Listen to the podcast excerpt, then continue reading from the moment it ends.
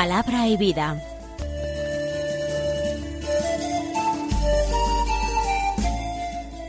Con el padre Manuel Horta, desde Sevilla.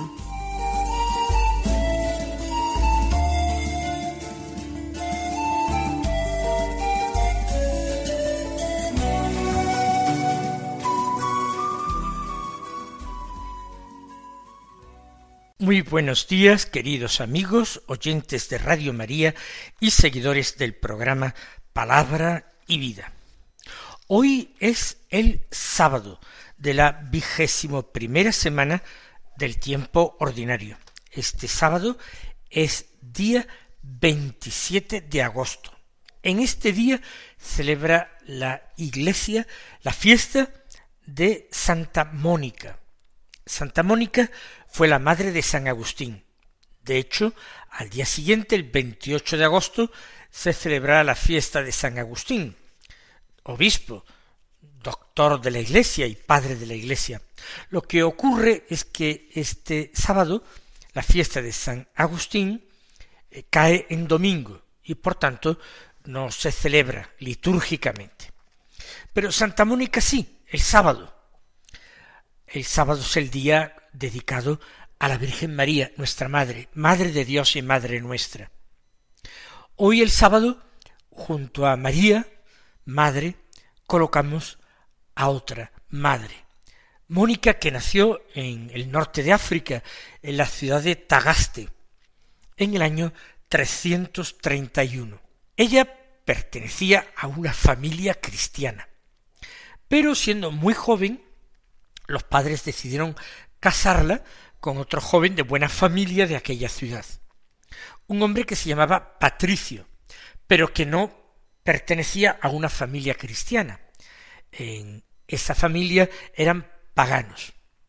Y de hecho, ya a estas alturas, en el siglo IV, la fe en los antiguos dioses de Roma había quedado ya muy debilitada por un pensamiento más crítico y más racional.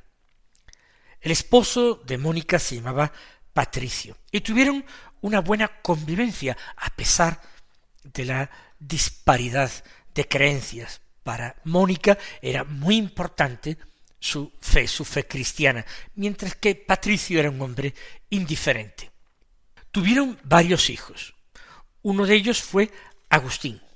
No hablamos aquí de Agustín porque no es el día de su fiesta, pero lo, que sí es cierto es que Agustín no fue bautizado en la niñez ni en la adolescencia porque su padre era pagano y él pues tampoco quiso eh, bautizarse en su juventud. La gente, muchos, tenían miedo que después del bautismo sobrevinieran pecados y no se había popularizado el sacramento de la penitencia, mucho menos la confesión individual de pecados. Por tanto, a veces se esperaba recibir la penitencia al final de la vida, cuando ya no hubiera muchas más ocasiones de pecar. Lo cierto es que Agustín había vivió de una forma desordenada una serie de años de su juventud y Mónica no cesó de orar pidiendo a Dios la conversión de su hijo. Unía sus oraciones a las lágrimas, lágrimas de desconsuelo, viendo que su hijo se perdía, pero manteniendo inconmovible la confianza en que Dios no dejaría de escucharla. En ese sentido fue un verdadero modelo de madre, que practicó todas las virtudes heroicamente y que tuvo la alegría de ver convertido a su hijo, Murió en el puerto de Roma, en Ostia, Tiberina, en el año 387, en compañía de dos de sus hijos, y allí tuvo una conmovedora conversación con Agustín y, presintiendo su muerte, se lo dijo, y pidió que la enterraran allí mismo, que no era necesario trasladar su cuerpo a África Tagaste, y así lo hicieron los hijos. Ella sólo le pidió a Agustín que ante el altar del Señor, cuando recibiera la comunión, se acordara de ella y pidiera por su alma. Por tanto, murió en el 387 cuando sólo contaba cincuenta y seis años de edad. Vamos a escuchar ahora la palabra de Dios que se proclama en la liturgia de la misa del día.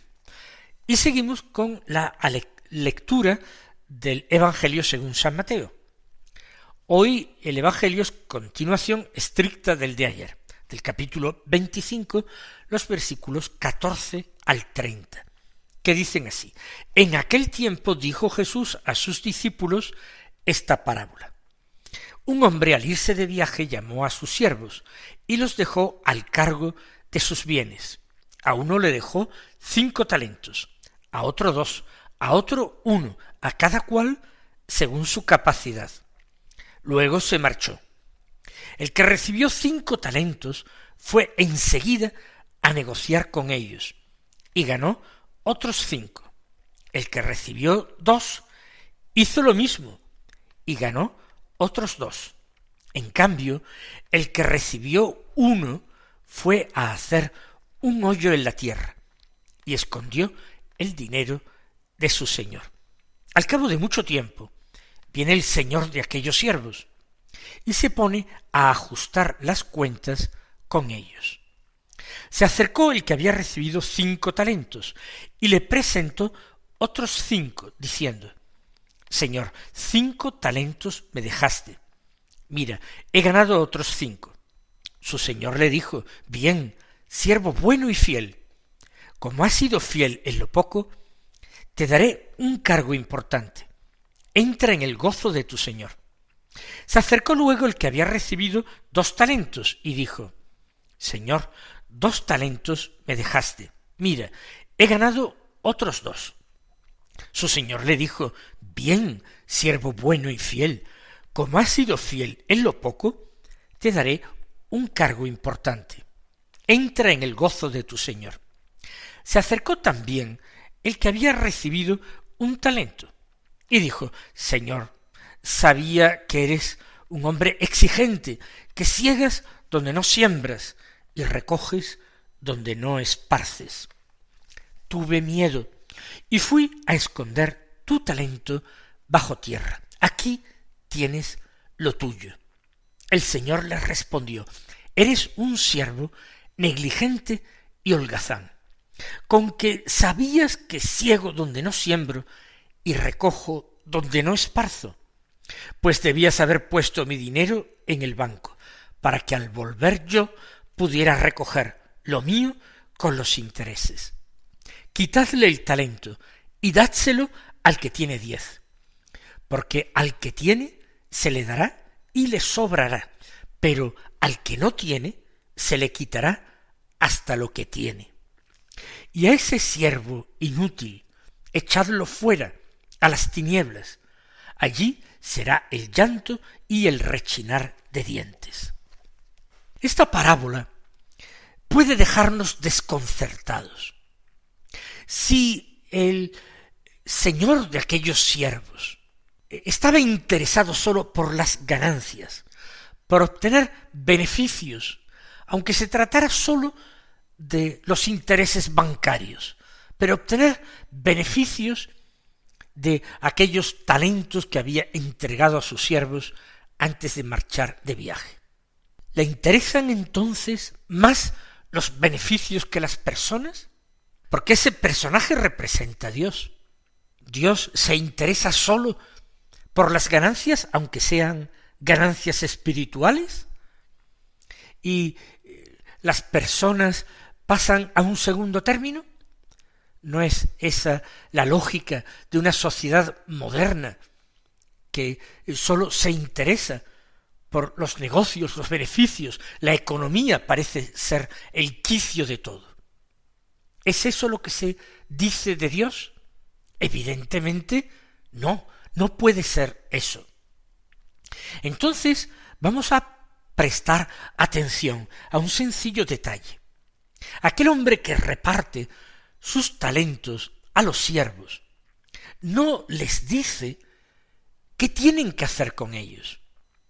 Si hubiera dicho, negociad con ellos, y alguno de los siervos no lo hubiera hecho, con razón podría ser castigado o despedido. Pero es que no lo ha dicho. Si hubiera dicho, conseguidme alguna ganancia, aunque sea depositando los talentos en un banco. Si no lo hubiera hecho el siervo, con razón podría haber sido reprendido, castigado o despedido de aquella casa. Pero es que aquel hombre, el propietario de los talentos, le da unos cinco, le da otro dos, le da a otro uno y se marcha sin decir exactamente qué quiere que se haga con los talentos. De alguna manera se deja a la creatividad de aquellos hombres. Entonces hay que considerar lo que piensan unos y otros, porque lo que ellos decidan es fundamental. Fijémonos ahora en otro detalle.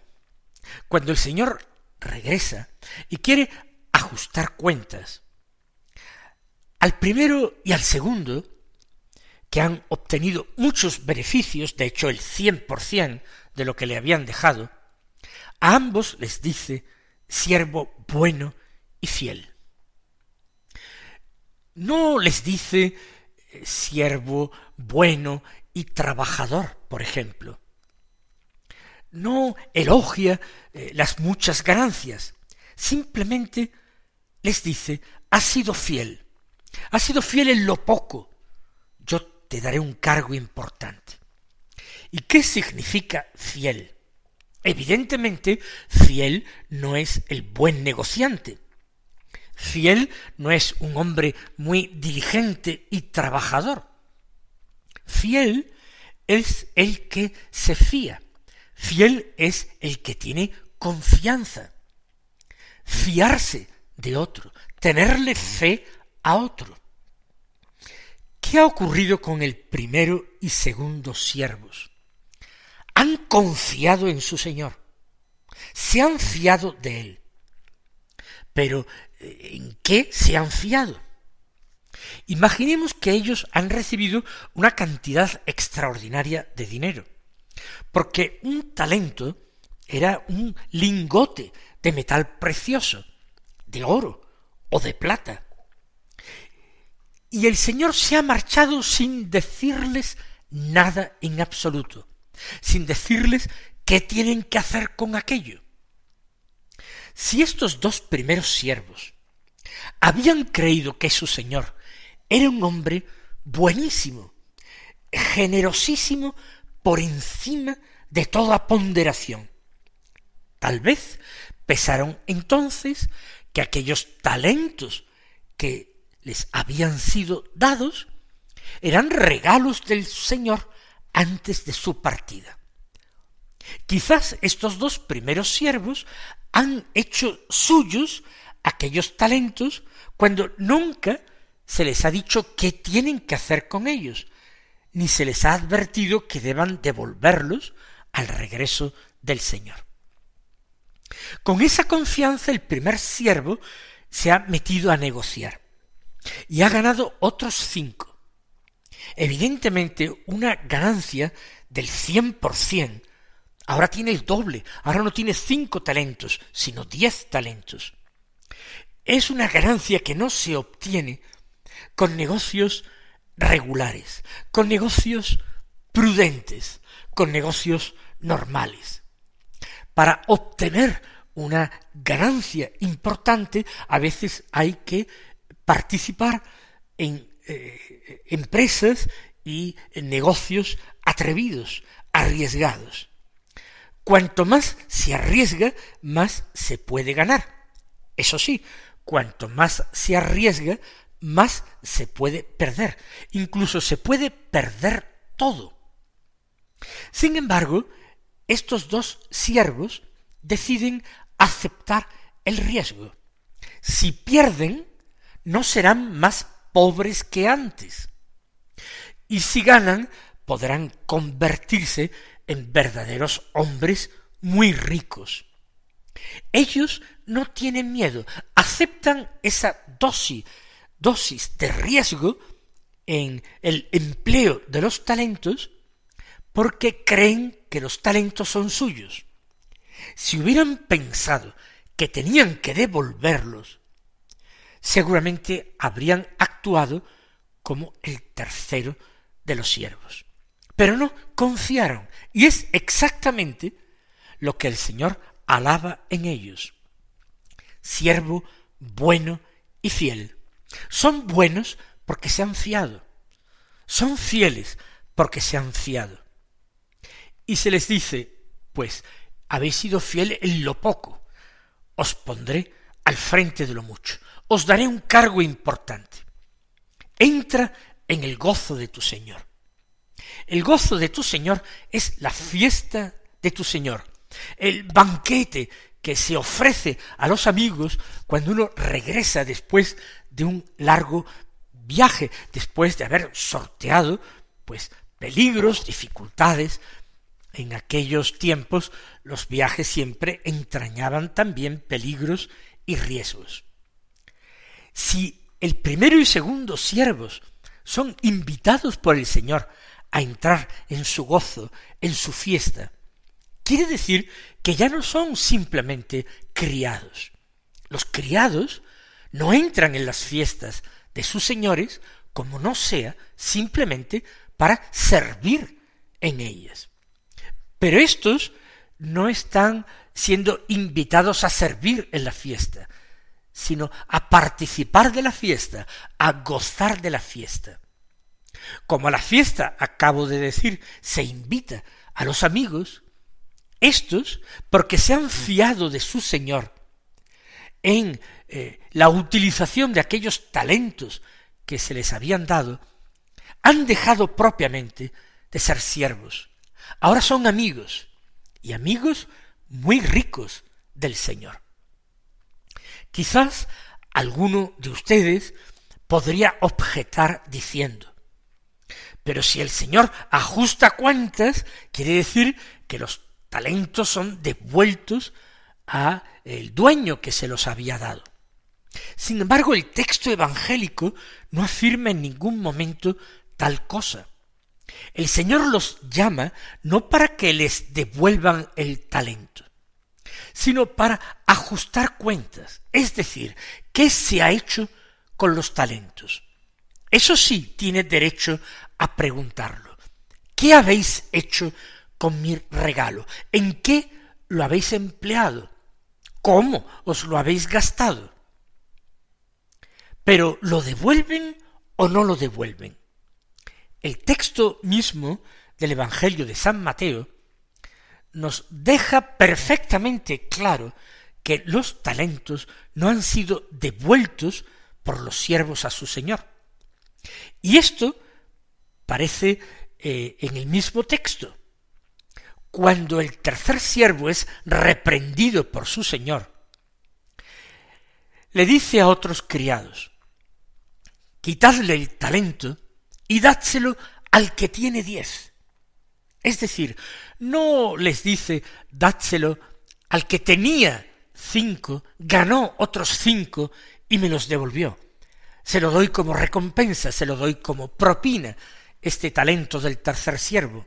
No, dice, dádselo al que tiene diez. Ahora va a tener once.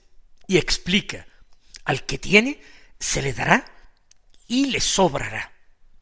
Por tanto, el tercer siervo, el tercer siervo, pierde un talento que no ha querido en ningún momento hacer suyo. Escuchamos cómo le dice a su señor, parece incluso que con alivio, aquí tienes lo que es tuyo. Ahora descanso.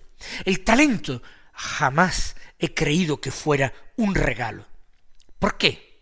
Lo dice él mismo, porque sé que eres un hombre duro, que trata de recoger donde no esparció y que trata de segar lo que no sembró.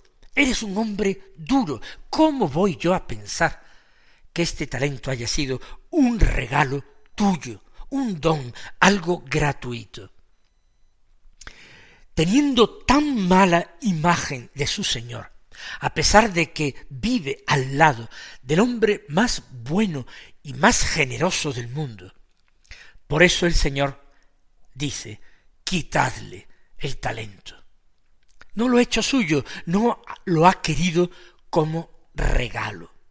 Él quizás quiere el sueldo que yo le pague, pero el regalo que yo le haga no lo acepta, no entiende la gratuidad, no entiende la bondad y la generosidad de su Señor.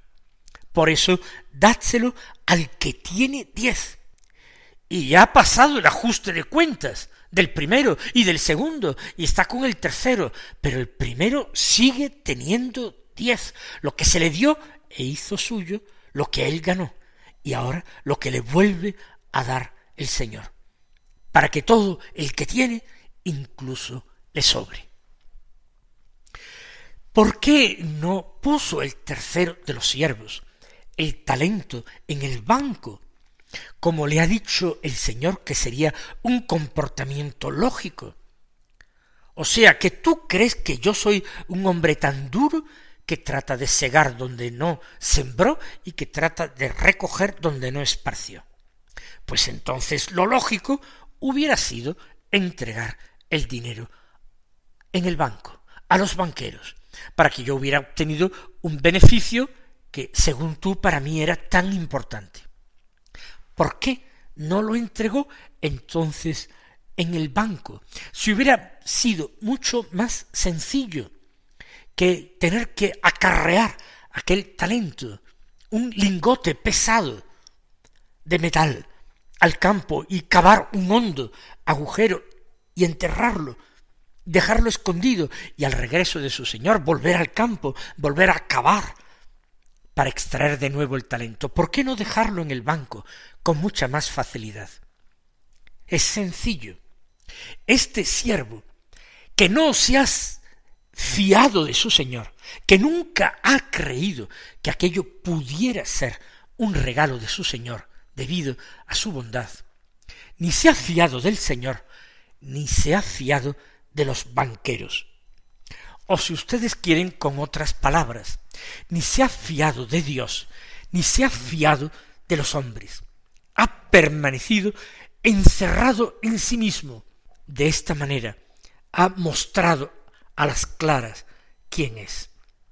Cerrado como está, no puede abrirse a la amistad de su Señor, de hecho a la amistad de nadie cerrado como está, no puede recibir de su Señor la vida, la riqueza, y tampoco, y es lo más importante, la amistad.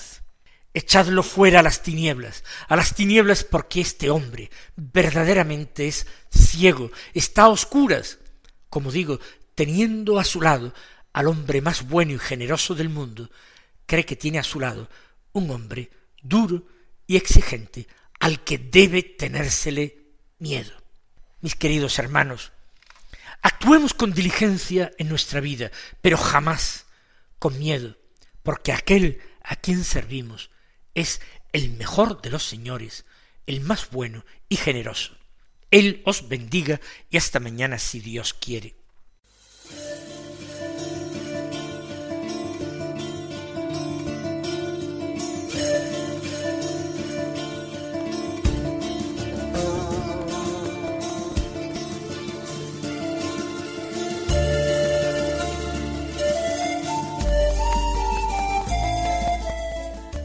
Concluye Palabra y Vida, un programa dirigido desde Sevilla por el Padre Manuel Horta.